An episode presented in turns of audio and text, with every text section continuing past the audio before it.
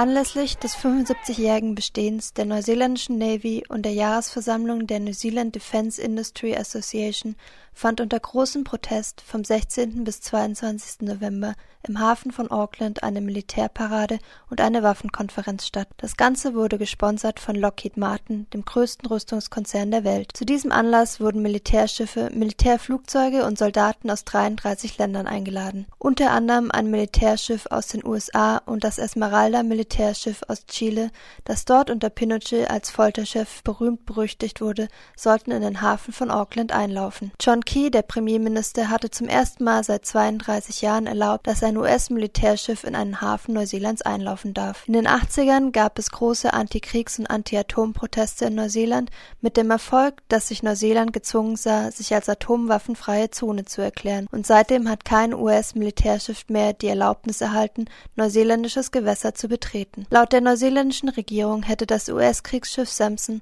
keine nuklearen Waffen an Bord, was den Einlauf des Schiffes in neuseeländisches Gewässer okay machen würde. Teil der Feierlichkeiten zum 75 50-jährigen Bestehen der neuseeländischen Navy war eine zweitägige Waffenkonferenz, an der über 500 Delegierte von Waffenfirmen, unter anderem auch der deutschen Firma ThyssenKrupp, teilnehmen sollte am 16. November, dem ersten Tag der Waffenkonferenz, hinderten hunderte Aktivistinnen mit Sitzblockaden circa 300 Delegierte am Zugang zu dem Messegebäude. Weitere 300 Delegierte waren im Konferenzgebäude quasi festgesetzt, weil sie das Gebäude nicht verlassen konnten. Aufgerufen zu der Blockade und den weiteren vielfältigen Protesten gegen die Waffenindustrie hatten verschiedene Gruppen wie Auckland Peace Action, Pacific Panthers, No Pride in Prison, Racial Equity Aotearoa, Unite Union und etliche mehr. Hier ein paar O-Töne vom Auftakt und Höhepunkt der Proteste gegen die Waffenindustrie, die Blockade der Waffenkonferenz am 16. November. Angesichts der jüngsten internationalen politischen Entwicklungen habe ich von vielen Leuten gehört, dass sie im Moment einfach nur noch aufgeben wollen. Jetzt ist der letzte Zeitpunkt, um an Aufgeben zu denken. Deswegen sind Bewegungen wie hier diese Blockade heute so wichtig.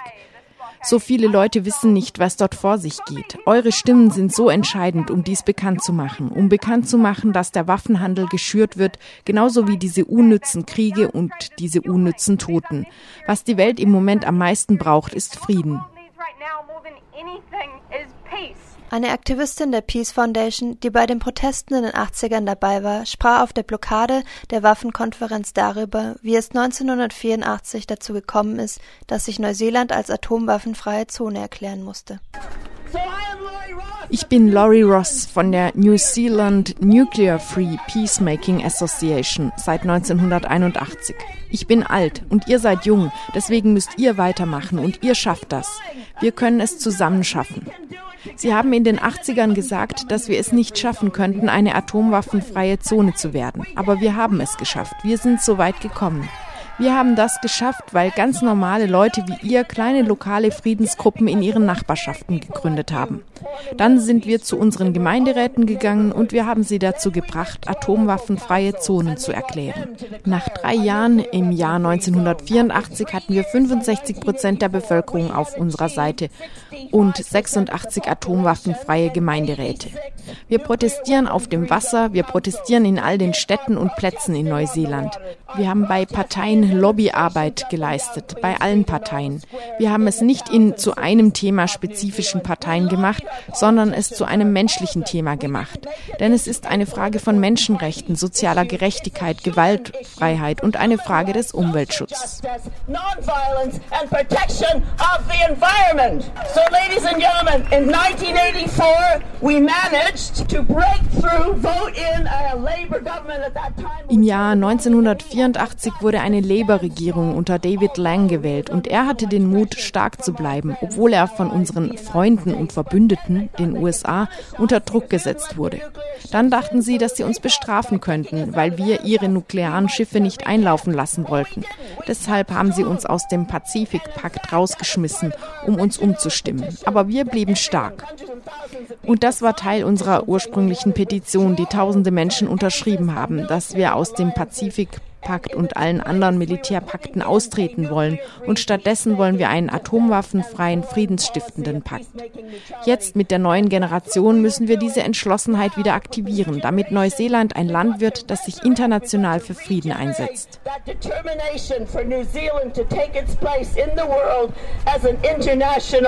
peacemaker state.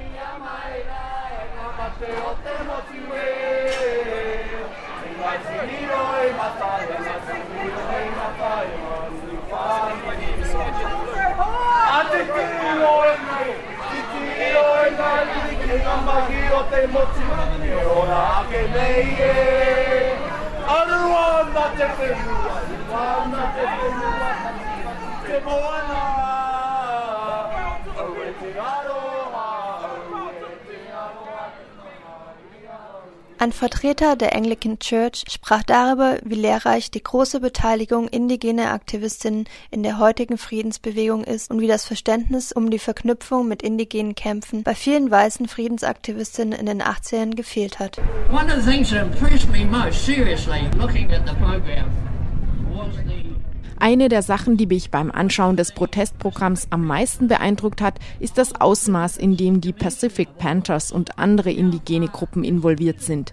Die Dimension indigener Proteste scheinen wir heute viel mehr zu verstehen als vor 40 Jahren, als wir das alle komplett missverstanden haben. Die Pacific Panthers zu sehen und zu sehen, was sie machen, damit sind sie Vorbilder und wir sind willens, von ihnen zu lernen and doing what they're doing and giving us a lead and us really willing to learn from them. Aufgrund des schweren Erdbebens auf der Südinsel von Neuseeland am 14. November ist die Stadt Kaikoura seit Tagen wegen massiven Erdrutschen auf den Verbindungsstraßen von der Außenwelt abgeschnitten und nur auf dem Luft- und Wasserweg zu erreichen. Etliche der Militärschiffe, die auf dem Weg nach Auckland waren, wie die USS Sampson, kanadische und australische Kriegsschiffe, hatten deswegen ihren Kurs geändert und sind nach Kaikoura gefahren, um dort humanitäre Hilfe zu leisten. Eine bessere PR-Aktion konnte sich das Militär und die Militärkonferenz Konferenz kaum wünschen. Eine Aktivistin aus Wellington nahm dazu auf der Blockade Stellung. Ich will das Thema Naturkatastrophen ansprechen, weil die Navies nach Kaikoura unterwegs sind. Ich weiß nicht, ob ihr das in den Nachrichten verfolgt habt, aber das US-Militärschiff, kanadische und neuseeländische Militärschiffe sind alle auf dem Weg nach Kaikoura. Dies ist eine der Strategien des Militärs, wie sie ihre Existenz rechtfertigen. Sie sagen, sie werden für Naturkatastrophen gebraucht. Aber in Kaikoura ist es das Rote Kreuz, das vor Ort hilft. Das Rote Kreuz ist eine unparteiische, unabhängige und nicht diskriminierende Organisation, die existiert, um menschliches Leid zu verhindern und zu lindern. Das ist ziemlich genau das Gegenteil von Militär. Wenn das Militär wirklich helfen will, dann sollten sie sich von ihrem Militärfokus verabschieden und ihre Schiffe dem Roten Kreuz übergeben. Nadia von der Gewerkschaft Unite sprach auf der Blockade unter anderem über den Zusammenhang von Kapitalismus und Waffenindustrie. Wir können am Kapitalismus alles hassen, aber es scheint mir offensichtlich, dass die Waffen-, Sicherheits- und Gefängnisindustrien die lebensfeindlichsten sind.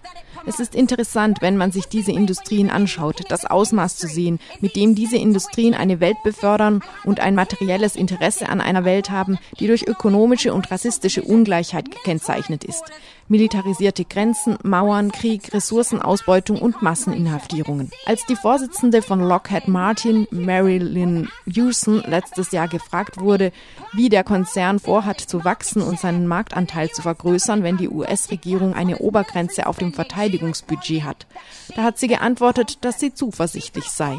Sie sei zuversichtlich, dass die Regierungen weltweit anerkennen, dass es ein Bedürfnis gibt, den globalen Sicherheitsbedrohungen zu begegnen. Und sie sagte, ich zitiere, das ist für mich vielversprechend, aber es ist ein weiter Weg, denn wie Sie wissen, gibt es auch eine Ansicht in der Regierung, das war die Obama-Regierung, dass die Ausgaben in dem Nichtverteidigungssektor auch erhöht werden sollen. Das sind so Sachen wie Sozialhilfe, Gesundheitssystem und Wohnungsbau. Sie sagte, wir müssen also eben sehen, wie sich das Ganze entwickelt. Das ist etwas sehr Wichtiges. Diese Konzerne sind also darauf angewiesen, dass die US-Regierung das Geld von SteuerzahlerInnen ihnen zugutekommen lässt, auf Kosten von anderen öffentlichen Institutionen. Für Lockheed Martin ist dies Realität geworden. Dieses Jahr, als die USA und Israel ein Memorandum unterschrieben, das Israel 38 Milliarden Dollar an Militärunterstützung innerhalb der nächsten zehn Jahre zusichert. Dies stellt, wie Susan Rice, die nationale Sicherheitsbeauftragte, erklärt, die größte Summe an militärischer Unterstützung dar, die die USA jemals einem Land zukommen hat lassen. Rice sprach an, dass dies in einer Zeit passiert, wo es breite Kürzungen in weiten Teilen anderer Sektoren gibt und in denen wir Communities in Armut leben sehen. Aber es geht nicht nur um diese Konzerne und Regierungen oder um die USA und Israel und den Militär- und Sicherheitskomplex dort. Denn dieser Komplex ist global. Es sind nicht nur die US-amerikanischen SteuerzahlerInnen, die diese Industrien subventionieren. Es sind die Leute auf der ganzen Welt, deren eigene Regierungen das Wachstum der Rüstungskonzerne mit Geld fördern, das wir so nötig in unseren Communities brauchen. Deswegen muss ich zu uns hier zurückkommen. Denn das Zelebrieren von Militarismus passiert hier und jetzt. Und unsere Regierung unterstützt diese Industrien durch Verträge und kürzlich verkündete steigende Budgeterhöhungen. Von Palästina zum Pazifik müssen wir ihnen heute zeigen, wenn wir sterben, leiden und hungern müssen für ihren Profit, dann ist es Zeit für uns, uns mit Solidarität und der Vorstellungskraft zu bewaffnen, sie heute zu stoppen und uns für eine Zukunft zu organisieren, in der sie verdammt nochmal für immer abgeschafft werden.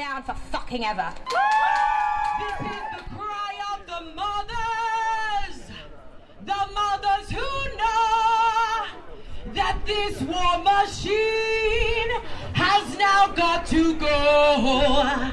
This is the cry for our children, those whose lives are at stake. What side of history will you participate?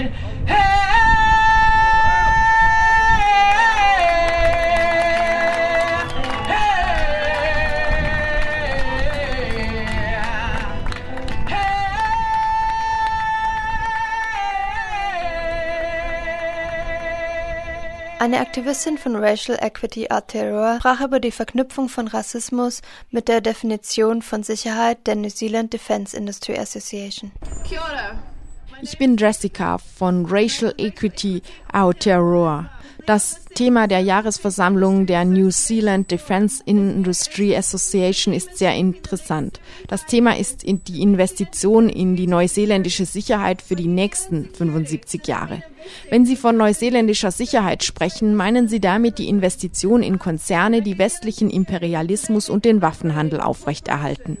Wenn Sie von neuseeländischer Sicherheit sprechen, meinen Sie damit die, die, Zusammenarbeit mit Industrien, die an der Masseninhaftierung von People of Color profitieren.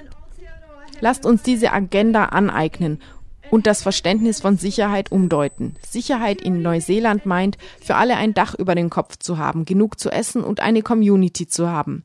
Sicherheit meint ein Ende geschlechtsspezifischer Gewalt und Rassismus und es meint die Dekolonisierung und die Respektierung des Vertrags von Waitangi, dem Gründungsdokument von Neuseeland.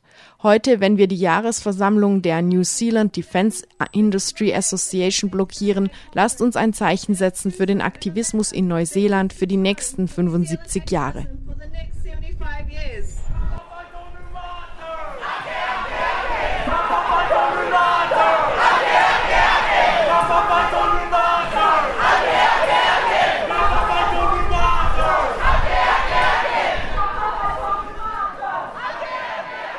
Der Blockade der Waffenkonferenz am 16. November fanden im Rahmen der Week of Peace täglich weitere Proteste statt, wie eine Demonstration mit mehreren hundert Menschen und einer Peace-Flottille mit etlichen Booten, die gegen das zur Schau führen der Militärschiffe im Hafen von Auckland protestierten. Bei diesem Schaulaufen der Militärschiffe am Samstag, den 19. November, war auch ein Wacker, ein Maori-Kanu dabei.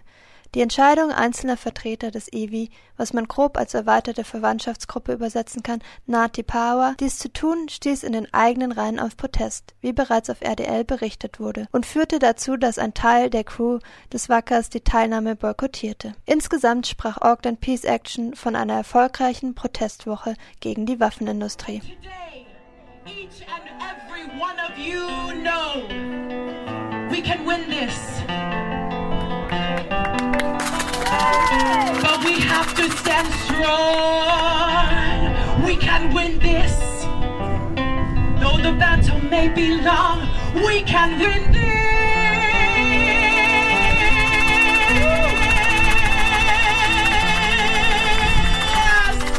Kiakaha!